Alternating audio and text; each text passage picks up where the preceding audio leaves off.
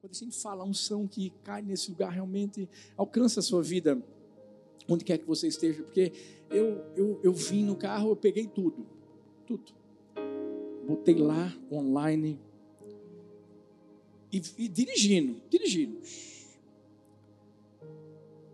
Mas quando a gente entende que é a presença de Deus aqui. Eu vi a hora que minha filhota Shirley justamente disse assim, gente, Deus está aqui. Aproveita a presença de Deus. Aquela última música, né, falando da, da, da experiência de Moisés, que tem que ser a nossa, de buscar a presença de Deus, de subir o monte. Então, só para garantir a você que está online, ei, eu sei que os céus estão abertos sobre a sua vida, onde quer que você esteja. É só é só você entender isso. Que a presença habita aqui. Não é aqui.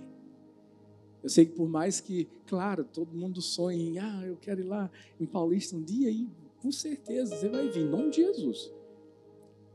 Mas tudo depende do nosso coração. Continua recebendo a palavra, continua recebendo a presença de Deus. Permaneça deixando os céus se abrirem sobre a sua vida no nome de Jesus. Amém? Está pronto para elevar o nível? Quem está pronto para elevar o nível? Sabe, o nível da expectativa da bondade de Deus sobre sua vida. O nível da expectativa dos sonhos de Deus sobre sua vida. O nível da expectativa né, da, da, do propósito de Deus sobre sobre a sua vida. Às vezes a gente chega num patamar onde a gente mesmo pensa assim: não, não, não, não, meu Deus, Deus já fez algo tão grande na minha vida, eu acho que cheguei no limite. Vai ser o, o platô. Uf. E é aí que a palavra de Deus se cumpre em nós, quando ela diz que Deus faz infinitamente infinitamente mais, além do que nós pensamos ou pedimos, segundo o seu poder que opera em nossa vida. Eu sei que minha filhota Shirley, na hora dos dízimos, ela ela estava falando e mostrando Deus maravilhoso, bondoso, Pai, que quer o melhor para mim, para você, porque nós somos seus filhos se Ele nos deu Jesus, como é que Ele não vai nos dar todas as demais coisas? Mas para viver isso, é, é necessário que nós permitamos que o, o nível de expectativa aumente. Qual é o nível de expectativa que deve estar eh, tá no meu coração, pastor? Está aqui, ó, Jeremias 29, 11. A Bíblia diz assim: porque eu bem sei os pensamentos que tenho a vosso respeito, diz o Senhor.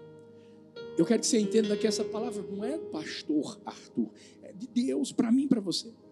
Pensamentos de paz e não de mal, para vos dar o fim que esperais.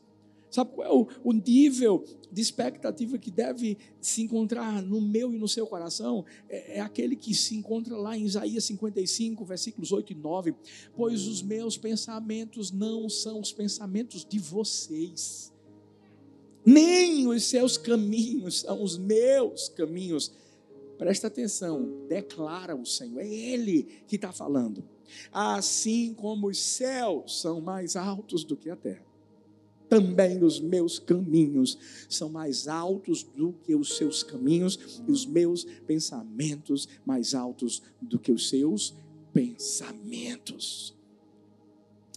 Sabe, chegou a hora de eu e você elevarmos o nosso nível de expectativa no nosso coração. Sabe por quê?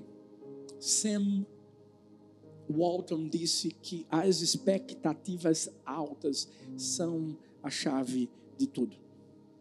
E ele está certo. É por isso que a gente precisa sondar o nosso coração. Em relação a qual é a expectativa daquilo que Deus pode fazer na nossa vida? O que é que está dentro do meu e do seu coração em relação à capacidade do que Deus pode fazer? Porque se tem uma coisa que eu aprendi é que o nível da minha e da sua expectativa equivale ao nível da nossa fé. Eu sei que por mais que a Bíblia diga que, sabe, a fé que é do tamanho de um grão de mostarda é suficiente sim para erguer um monte, é verdade, é sim. Mas Deus, Ele quer que nós venhamos a elevar o nível de fé. Porque existem pessoas que dizem assim: ah, eu creio que Deus pode fazer coisas grandes. Mas a realidade é que uma pessoa que tem expectativas baixas é uma pessoa que também vai ter uma fé pequena. E Deus, Ele só vai até onde eu vou. Mas se a gente tiver expectativas grandes em Deus. Sabe, a nossa fé vai ser uma fé ousada. E a gente vai viver coisas que, humanamente falando, a gente sabe que não aconteceriam. Você quer ver uma coisa? Alguém que teve grandes expectativas e que fez com que a sua fé se tornasse uma fé ousada, grande. Abraão. Quando Abraão oferece Isaac, Abraão ofereceu pensando assim: eu vou matar meu filho, sacrificar o meu filho, mas eu creio que o meu filho vai ser ressuscitado. Uau! Agora, por outro lado, olha o exemplo de um rei chamado Jeoás. Esse rei foi até o profeta Eliseu. O profeta Eliseu estava morrendo. O rei chegou ali para poder, né, falar com o profeta, receber alguma palavra do céu para a sua vida. E, e, a Bíblia diz que o profeta Eliseu mandou ele pegar um, um arco, uma flecha, lançar pela janela, mostrou que aquele ato simbolizaria a vitória do rei Jeoás contra o exército inimigo dos sírios, e, e, e isso alegrou sim o coração do rei Jeoás. E aí o profeta Eliseu diz assim: agora você pega e lança na terra as flechas. Sabe o que, é que ele fez? Lançou três vezes. E o profeta Eliseu disse assim: você devia ter feito isso cinco, seis, quantas vezes fossem necessárias, sabe por quê? Porque Deus faria com que você exterminasse de uma vez por todas o exército da Síria. Pequenas expectativas também geram pequenos resultados. E hoje eu estou aqui para que eu e você possamos elevar o nível da nossa expectativa em Deus, colocar mais ainda a nossa confiança em Deus e acreditar que tem coisas maiores, tem coisas grandes que Deus ainda vai vai fazer. Mesmo que no momento pareça que a situação é totalmente contrária. Porque eu sei, gente, que quando a gente observa o que está acontecendo no mundo, as, as, notícias que são dadas, a gente sabe que tudo isso vem para que nossas expectativas fiquem um pouco mais lá ó, no chão. Mas eu, eu aprendi com um, um cara da Bíblia, chamado Bartimeu, um cego mendigo, que estava lá à beira da estrada. Eu fico imaginando ele sentado, esperando algum trocado, até que um dia ele ouvi um alvoroço, um zum, zum, zum, e ele perguntou, perguntou por quê? Porque ele não via. Que é isso? E disseram, Jesus está passando. Sabe quando você entende que chegou o momento de você mostrar qual é o nível de expectativa que está lá dentro do seu coração em relação ao que Deus pode fazer na sua vida? A chance da sua vida. E você entende que se você não fizer alguma coisa naquela hora, escuta, talvez não exista mais nenhuma outra chance. E eu creio, eu creio que essa, essa, essa noite, esse culto é profético. É, sabe, eu sinto no meu coração que tem gente aqui que Deus está dizendo assim: vai ser a última chance. Porque eu já te dei uma, duas, três, quatro, e eu só quero fazer o melhor para você. Eu quero te mostrar que isso que você quer é pouco dentro do que eu quero. Agora, você vai ter que elevar o nível. Você sabe o que, é que esse homem fez? Começou a gritar: Jesus, filho de Davi, tem compaixão de mim. Sabe por que ele fez isso? Porque ele quis mostrar o que ele esperava dentro do seu coração. Ele quis mostrar qual era o nível de expectativa que estava no seu coração. E por isso que quando Jesus vai ouvi-lo e pergunta o que é que você quer, sabe o que, é que ele disse? Eu quero ver. Ele foi muito claro na maior necessidade da sua vida naquele instante. Ele não perdeu a chance. Ele mostrou qual era o nível de expectativa que ele tinha. E por isso que ele viveu algo grande.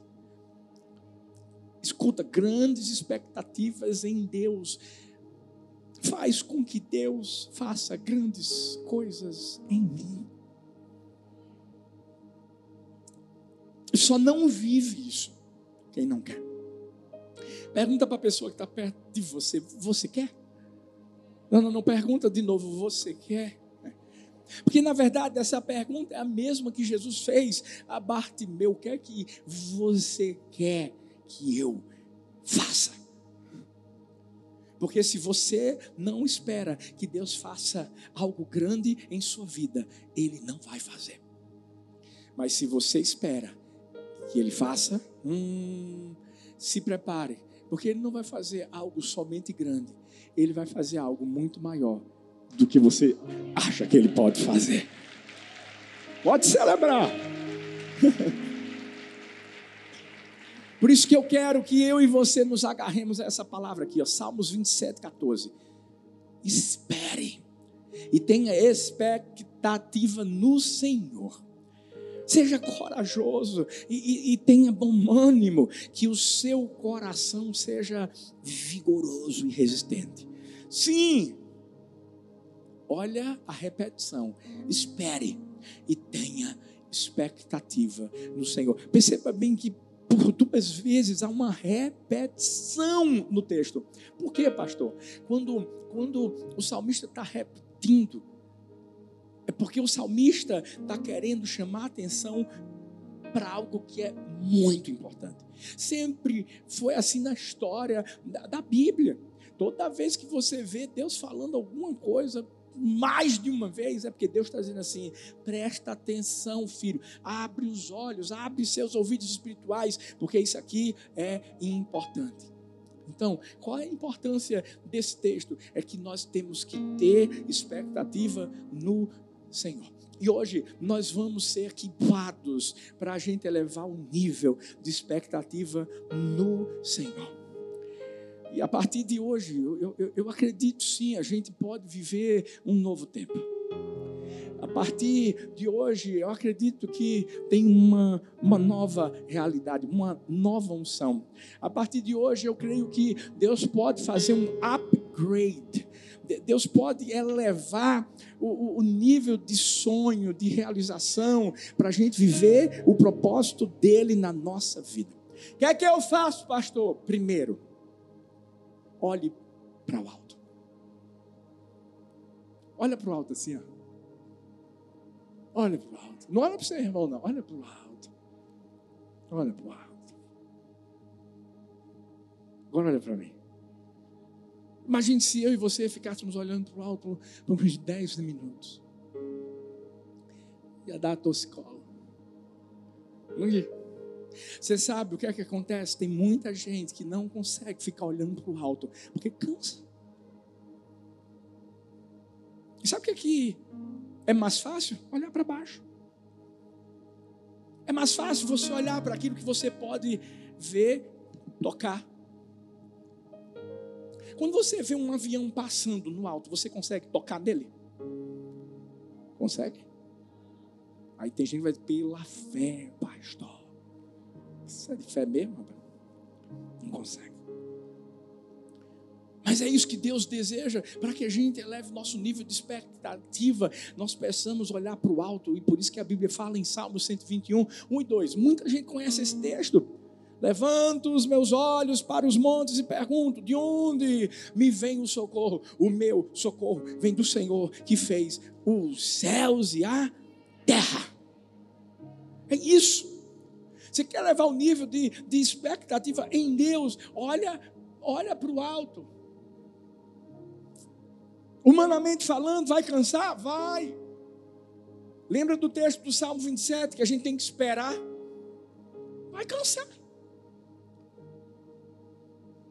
Muitas vezes a gente não vai conseguir apalpar aquilo que nós desejamos, mas eu posso garantir uma coisa para mim para você vai ter um momento em que, quando a gente está olhando lá para o alto, aquele que está sentado no trono, ele vai dizer assim: estou descendo. E quando ele desce, ah, esse texto é um texto muito famoso. E eu sei que quando a gente está passando por algum tipo de luta, dificuldade, a gente já chega, eu levo meus olhos para os montes, de onde me virá o socorro, meu socorro vem do Senhor, fez os céus e a terra, e a gente se agarra a Ele. É bem verdade que a Bíblia não relata qual era o tipo de dificuldade que Davi estava vivendo nesse momento, mas uma certeza a gente pode ter é que Davi não estava temendo qualquer perigo que ele enfrentasse. Por quê? Porque Davi não olhava para baixo, olhava para o alto. Davi não estava confiando nos instrumentos na, naturais que ele podia ter na sua mão um cetro de rei, uma coroa. Não. Mas Davi sabia quem era o general do exército. Quem lembra aqui Davi e, e Golias? Sabe, Davi, Davi não se confiou numa, numa, num badoque. Não. Davi, ele, ele, ele olhou para o alto, porque ele percebeu que, olhando para o alto, quem estava no trono era maior do que quem estava aqui em pé diante dele, que era Golias. Davi não confiou em, em força humana, porque até isso ele nem sequer tinha, mas ele confiou em Deus. Deixa eu te dizer uma coisa. Você já parou para pensar que Davi faz uma pergunta para si mesmo? Eu levo meus olhos para os montes, de onde me virá o socorro. É muito mais fácil quando você está vivendo uma situação difícil, você perguntar para alguém para que essa pessoa possa chegar para você e te dar talvez a resposta que você quer ouvir. É ou não é? Hum, Davi não. Davi fez assim para si mesmo: Eu elevo os meus olhos para os montes, de onde me virá o socorro. E ele mesmo deu a resposta: O meu socorro vem do Senhor que fez os céus e a terra. Por que ele não perguntou para outra pessoa? Sabe por quê? Porque muitas vezes é isso que a gente está fazendo. Isso também é olhar para baixo. É tentar encontrar a resposta certa em alguém que não sabe qual é a resposta certa. Mas a gente sabe. E sabe por que a gente sabe? Porque a palavra de Deus habita no meu coração e no seu coração. E é essa palavra que às vezes a gente está lendo e nem percebe, meu Deus do céu, que a gente vai precisar dela lá na frente. E de repente, quando a situação aperta, você mesmo se pergunta: e aí, Deus? Aí Deus lembra você da palavra dele e você declara a palavra dele e a palavra dele se torna realidade na sua vida vida. Ei, porque é diferente quando você pergunta ao outro. Muitas vezes você vai perguntar ao outro. Hum. E o outro vai dizer algo que você não deveria ouvir. A Bíblia diz que Moisés perguntou aos doze: E aí? O que, é que vocês acham? Vocês subiram um monte, vocês viram a terra de Canaã. O que é que vocês acham? Dez disseram: não, não, não, não, não dá, não dá, não dá, não dá, não dá. E o pior de tudo é que ficaram com os dez. Perderam. Mas Josué e Caleb, eles já tinham resposta. Eles já sabiam o que é Deus tinha falado para eles. Por isso, deixa eu te dizer uma coisa: quando eu e você estamos olhando para o alto, ei, ei, ei, ei, ao invés de você perguntar para alguém, pergunta para você. E recebe a resposta certa. A resposta que já está aí dentro do seu coração. Deus é com você. Sabe por que eu estou falando? Deus é com você, porque ao mesmo tempo, quando Davi estava dizendo assim: Eu elevo os meus olhos para os montes, ele queria também trazer uma resposta para os seus conterrâneos, os judeus, o povo de Israel. Por quê? Porque naquela época, sabe, lá no alto dos montes, é, é, falsos deuses eram, eram adorados. E Davi estava dizendo assim: ei, ei, ei, ei, olha para mim, povo judeu, olha para mim, povo de Israel. Quando a gente olhar para o alto, a gente só vai encontrar um Deus, porque Ele é Deus. Lembra, lembra quando Elias sobe o Monte Carmelo e que os profetas de Baal, de Azerá, estavam reunidos e começaram a clamar por, por Baal, Azerá, e o fogo não desceu, e depois Elias prepara o altar, bota água, bota água, bota água, e o fogo desce. Era isso que Davi queria. Lembra? Quando a gente olha para o alto, igreja do amor, a gente está dizendo assim: eu sei em quem eu tenho crido.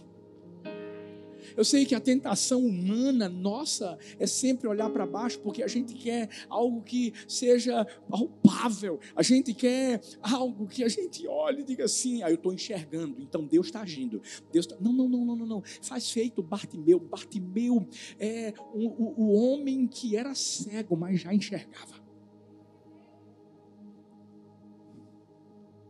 enxergava muito mais do que muita gente que estava lá. Por quê, pastor? Porque quando Bartimeu estava gritando, é porque ele já estava enxergando o milagre dele acontecendo. Já era expectativa lá dentro do coração dele. A mulher samaritana, a mulher do fluxo de sangue, a mesma coisa. Essa mulher estava enxergando aquilo que Deus ia fazer, expectativa em Deus, olhar para o alto. Olhar para o alto. Talvez você diga assim, pastor, mas é porque eu fui criado de forma independente. Eu fui criado fazendo as coisas por mim mesmo. Talvez você diga assim, não, não, pastor, é porque o senhor não me conhece, eu sou um cara muito habilidoso. Eu tenho talento. É? Quer dizer que você sabe fazer as coisas, você é talentoso, tá bom. Mas deixa eu te dizer uma coisa. Vai chegar uma hora em que o que você sabe fazer vai, vai se tornar limitado. Posso te garantir. Eu posso te garantir que vai chegar uma hora em que você vai precisar de alguém para poder fazer algo que você não vai mais conseguir fazer. E se Jesus, que era Deus, quando veio à terra, disse que sem o Pai ele não fazia nada, quem é você para não depender dele. Escuta. Eleva o nível. Quando a Bíblia diz que o Senhor é o nosso refúgio, que o Senhor é nossa fortaleza, é porque não existe outra. Não existe outro. A gente vai viver situações difíceis. E nesses momentos são os momentos em que a gente tem que olhar para o alto e entender que tem alguém que está no comando. Uma vez, um navio estava em alto mar e havia uma grande tempestade. E lá no navio, uma criancinha dormia tranquilamente. Sua mãe estava do lado, preocupada com o que poderia acontecer, não sabia se o navio iria naufragar, e de repente a menina acorda por causa do balançar do navio. E ela pergunta: Mamãe, o que está acontecendo? E a mãe disse assim: É, filha, tem uma tempestade do lado de fora. E ela olha para a mãe, sorri e diz: Ah, mas papai é o capitão. E ela voltou a dormir. Sabe, esse nível de expectativa, de fé que Deus quer que a gente atinja. Parece que o mundo está uma bagunça, né, gente? Guerra pandemia. Mas deixa eu te dizer,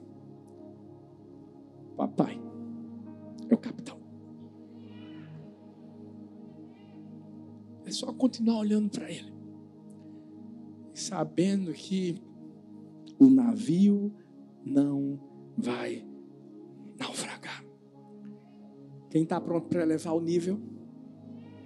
Olha para o alto. Segunda lição, vamos, vamos ser equipados nessa noite. Foque nas bênçãos. Foque nas bênçãos.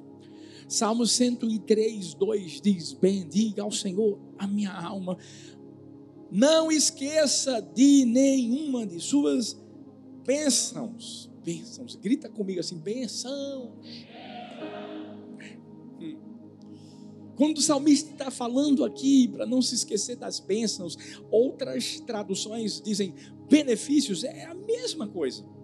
O salmista, ele elenca algumas coisas, você vai ver nos versículos posteriores, ele fala sobre perdão, ele fala sobre cura, ele fala sobre resgate da morte, ele fala sobre bondade, ele fala sobre compaixão, provisão, renovo. Em outras palavras, o salmista está dizendo assim: ei, ei, ei, foca no que Deus está fazendo. Porque para a gente elevar o nível de expectativa em Deus, a gente tem que simplesmente dar mais atenção ao que já aconteceu e não aquilo que a gente quer que aconteça. E Infelizmente, muitos de nós cristãos não sabemos focar nas bênçãos. Porque nós só queremos agradecer a Deus quando consideramos que as bênçãos são grandes. E algo que Deus tem me ensinado é que bênçãos não têm tamanho. Não tem. A gente precisa ver as bênçãos na sua simplicidade e valorizá-las, mesmo quando muitos as consideram pequenas. Mas tem gente que só quer, ah, não, obrigado Deus pelo milagre que o Senhor me deu, porque curou do câncer. Não. E porque você não agradece como a oração do Pai Nosso fala. O pão nosso de cada dia. Ah, pastor, mas é, ah, é o quê? Agradeça, porque infelizmente tem muita gente que não está tendo. E a culpa não é de Deus, não. Porque infelizmente o mundo jaz no maligno e existe tanta gente corrupta que tem arrancado pessoas que precisavam de ajuda. Pandemia, a gente teve aí, infelizmente, teve gente que teve coragem de roubar na pandemia, gente. É um pecado. Mas quando a gente tem um coração grato nessas coisas simples e pequenas, talvez você diga, mas pastor, como é que eu vou fazer? É, é simples. É o Gir Girodo disse que o jeito mais fácil de você agradecer a Deus pelas bênçãos recebidas na vida é dizer simplesmente todas as horas: Obrigado, Senhor. Você agradeceu a Deus o fato de você ter se levantado hoje? Você agradeceu a Deus Talvez o copo d'água gelado, nesse calor abençoado que você tomou hoje. Ei, ei. No banho. Quem gosta de banho frio aqui? Frio que você tomou. Quem gosta de banho quente, pelando? Também gosta. Aí você diz assim, rapaz, que besteira. É, para você. Porque tem muita gente que talvez não teve esse banho que você teve. Mas mesmo assim, essa pessoa está agradecendo por estar tá respirando e você não. Escuta, vamos elevar o nível focando nas bênçãos, olhando o que Deus já fez e não o que você espera que Ele ainda faça. Não olha para o que você talvez não tenha ou perdeu. Olha para o que você tem, o que te resta. Eu, eu, eu gosto da história da mulher Ciro Fenícia. Porque essa mulher, a única coisa que ela tinha era a sua voz. Ela chega diante de Jesus para poder dizer: Jesus, a minha filha está doente, vai lá em casa, cura ela, ela precisa de ajuda. E, e você deve conhecer a história, e a história diz que Jesus ficou calado.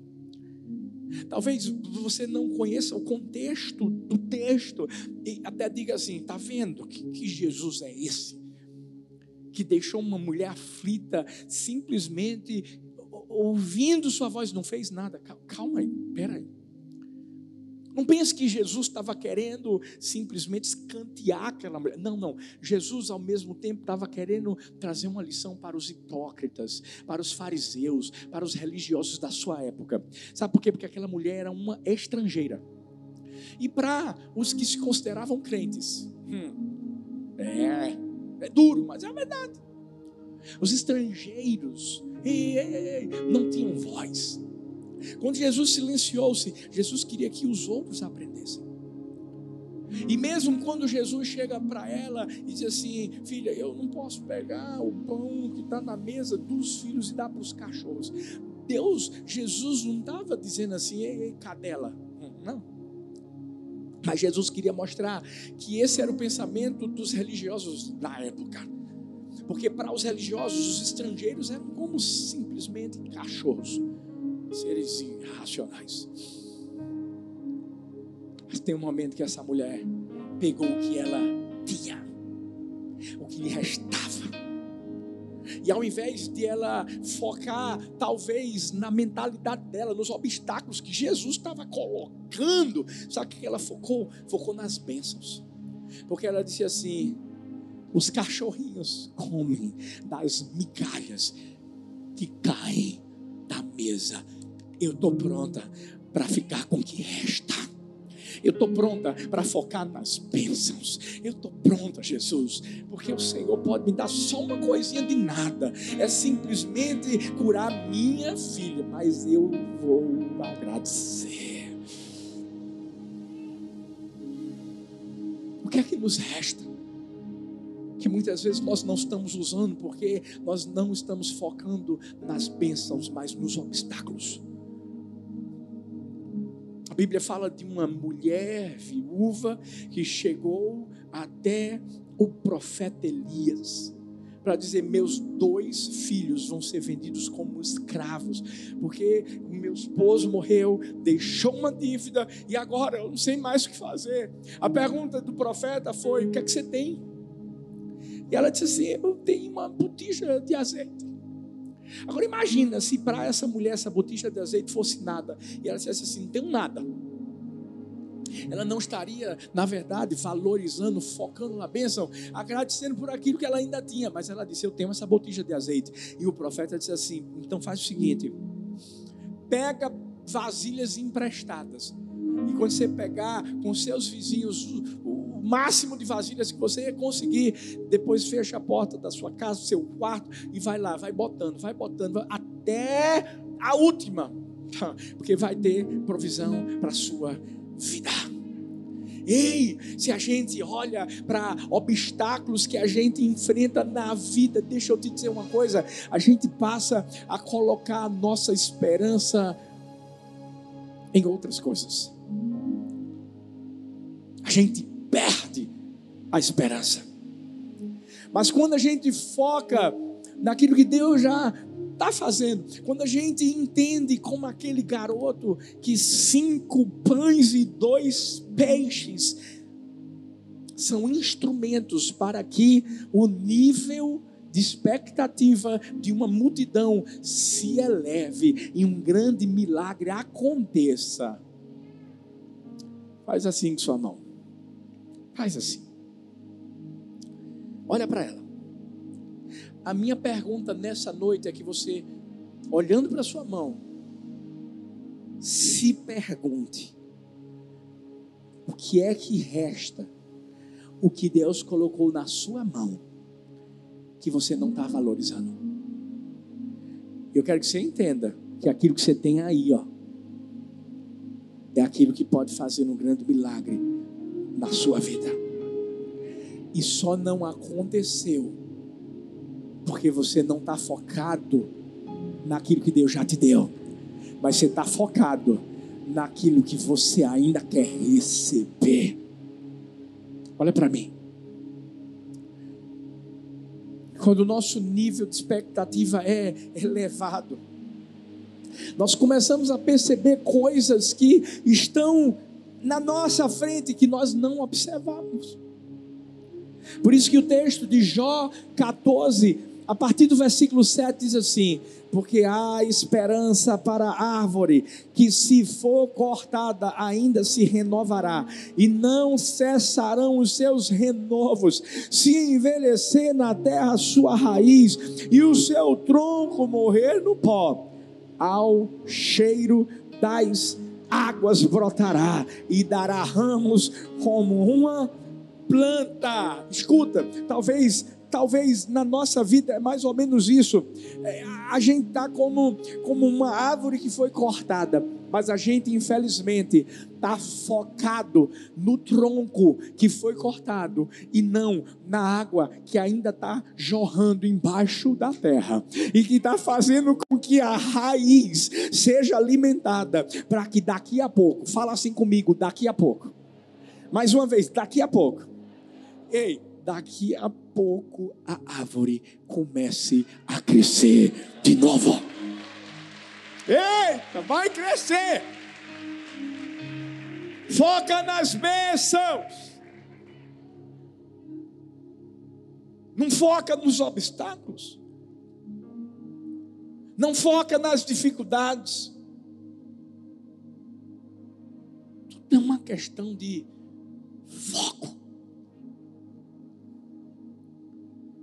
Porque talvez você hoje está procurando aquilo que você perdeu no lugar errado ou na pessoa errada. Feito um homem que perdeu as chaves da sua casa. Sabe o que, é que ele fez? Ele foi para a rua desesperado procurar as chaves da sua casa. Ele foi para a rua onde tinha um poste que iluminava bem a região. Ele começou a olhar para o lado, olhar para o outro, caminhar para frente, até que um homem, um estranho, percebeu a agonia daquele rapaz e perguntou: O que foi que aconteceu? E ele disse assim: Perdi a chave da minha casa. Ele disse: Eu vou lhe ajudar a procurar então. E ele começou também a procurar naquele, naquele espaço do poste. Até que passou um tempo e aquele homem estranho perguntou: Mas me diz uma coisa. Onde é que você acha que você pode ter perdido a chave da sua casa? Você não lembra de um momento em que você pegou e talvez deixou em algum lugar, ele disse: Ah, eu sei. Eu perdi dentro de casa. E aquele homem disse: Mas por que então a gente não está procurando lá? Ele disse: Ah, é porque aqui fora, em cima do poste, é mais iluminado. Esse homem nunca iria encontrar aquilo que ele procurava. Porque ele não estava focado em procurar no lugar certo. Talvez você está dizendo assim: cadê a minha promessa? Cadê o que Deus disse que eu ia viver? Cadê? Está muito mais perto do que você imagina. O problema é o foco. Você está focado nas perdas do passado. Você está dizendo assim: ah, mas eu tentei uma vez e deu errado. Ah, eu vou me decepcionar de novo. Foca no que resta. Foca no que você já tem. Foca nas bênçãos que Deus tem realizado na sua vida. Não são nas dificuldades que talvez estão à sua frente. Sabe o que, é que vai acontecer? Vai ter uma hora em que feito Caleb, Caleb, Caleb, eu amo esse homem. Quando eu chegar no céu, eu quero dar um abraço em Caleb. Porque pensa num cara que por 45 anos ficou focado, meu irmão. Eu tenho certeza de que Caleb, porque a Bíblia diz que Caleb, com 85 anos, chegou diante de Josué para dizer assim: Josué, lembra?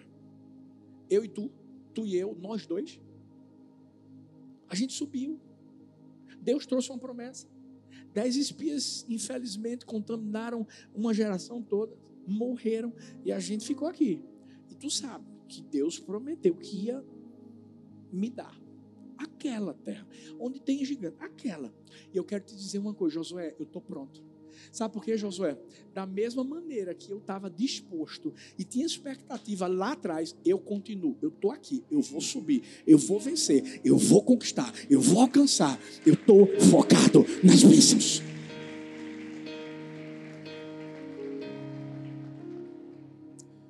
Fala para essa pessoa linda que está perto de você, foca nas bênçãos. Fala para outra aí, foca nas bênçãos.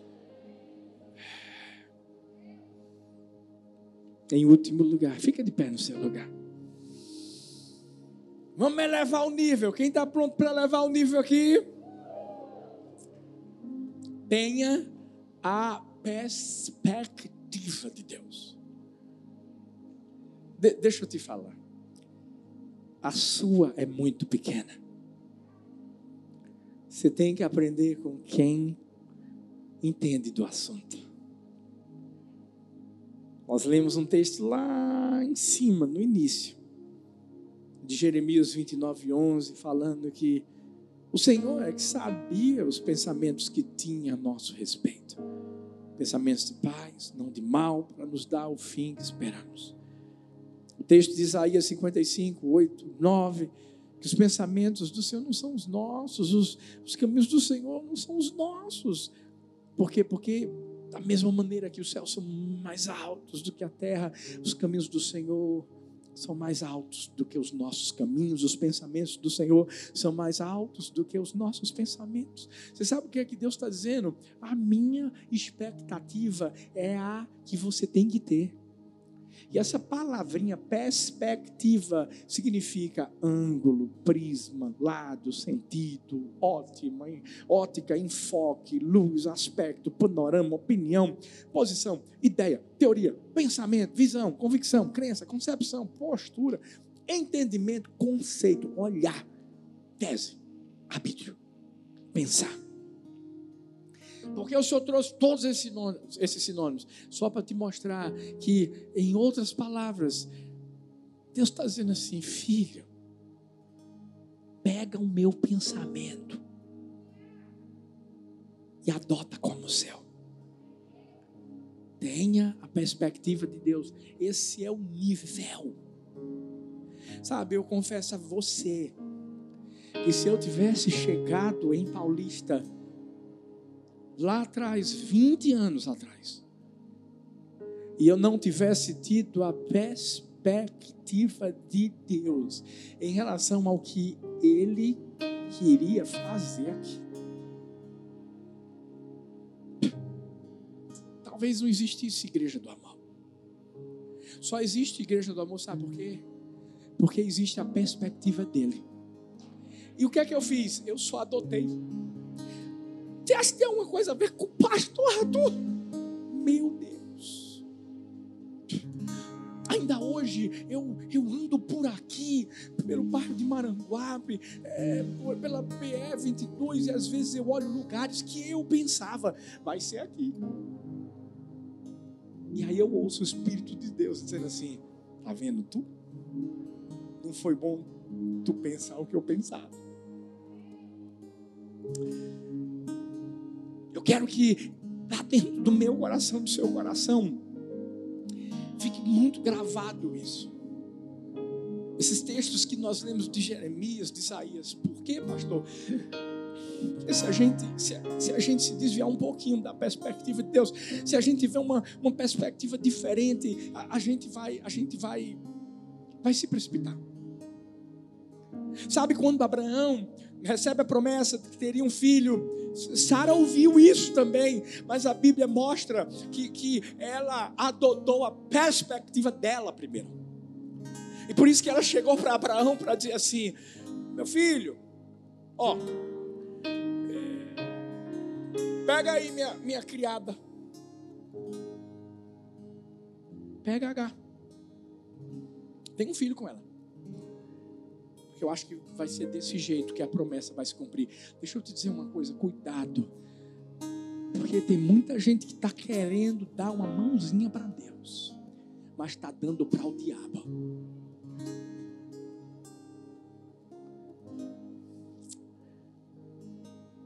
Infelizmente, Sara cometeu um deslize. Infelizmente, Abraão seguiu o erro dela, que até hoje a humanidade está sofrendo por causa disso. O que é que eu faço, pastor? Simples. Pensa como Deus pensa. Pensa sempre o melhor do que Deus quer fazer na sua vida. Mas, pastor, e se o meu pensamento for tão pequenininho? Simples. Espera Deus mostrar qual é o dele. E segue.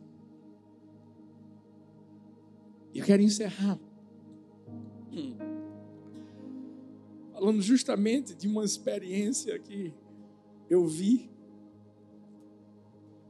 Um casal que passava por uma avenida. Eles sempre passavam por lá, mas dessa vez essa avenida estava congestionada.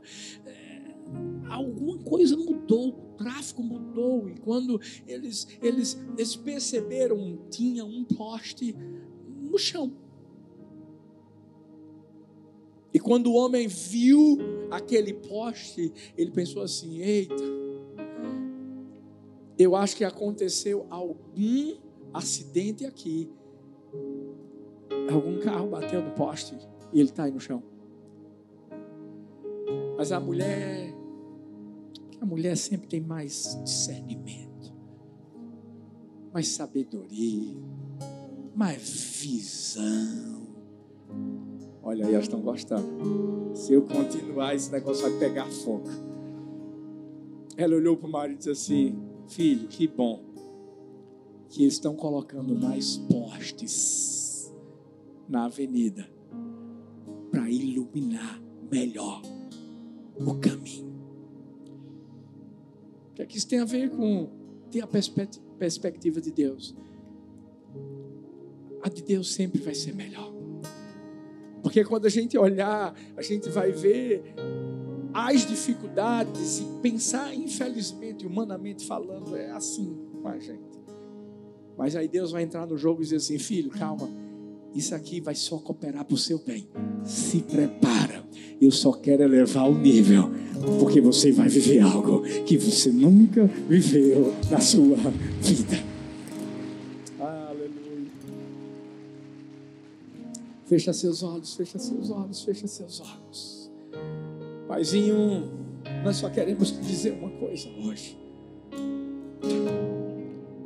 Nós queremos ter um nível de expectativa elevado no nosso coração, nós queremos. E por isso que nós desejamos que o Senhor venha tocar na nossa vida, para que, para que possamos olhar para o alto, não para os obstáculos que enfrentamos, mas que possamos focar nas bênçãos. E assim, Pai, ter a perspectiva que o Senhor tem para a nossa vida. Eu creio, eu creio num novo tempo para cada um de nós. E mesmo diante de tantas dificuldades que nós temos enfrentado, nesses, nesses dois, três últimos anos, pandemia, guerra e tantas outras coisas, nós cremos, nós cremos que tudo tem cooperado para o nosso bem. Nós cremos, nós cremos que o Senhor vai continuar no trono, controlando todas as coisas e fazendo com que o propósito do Senhor se torne realidade na nossa vida, porque nós cremos, viveremos a bondade do Senhor na terra dos viventes, em nome de Jesus. Em nome de Jesus. Amém. Amém. E amém.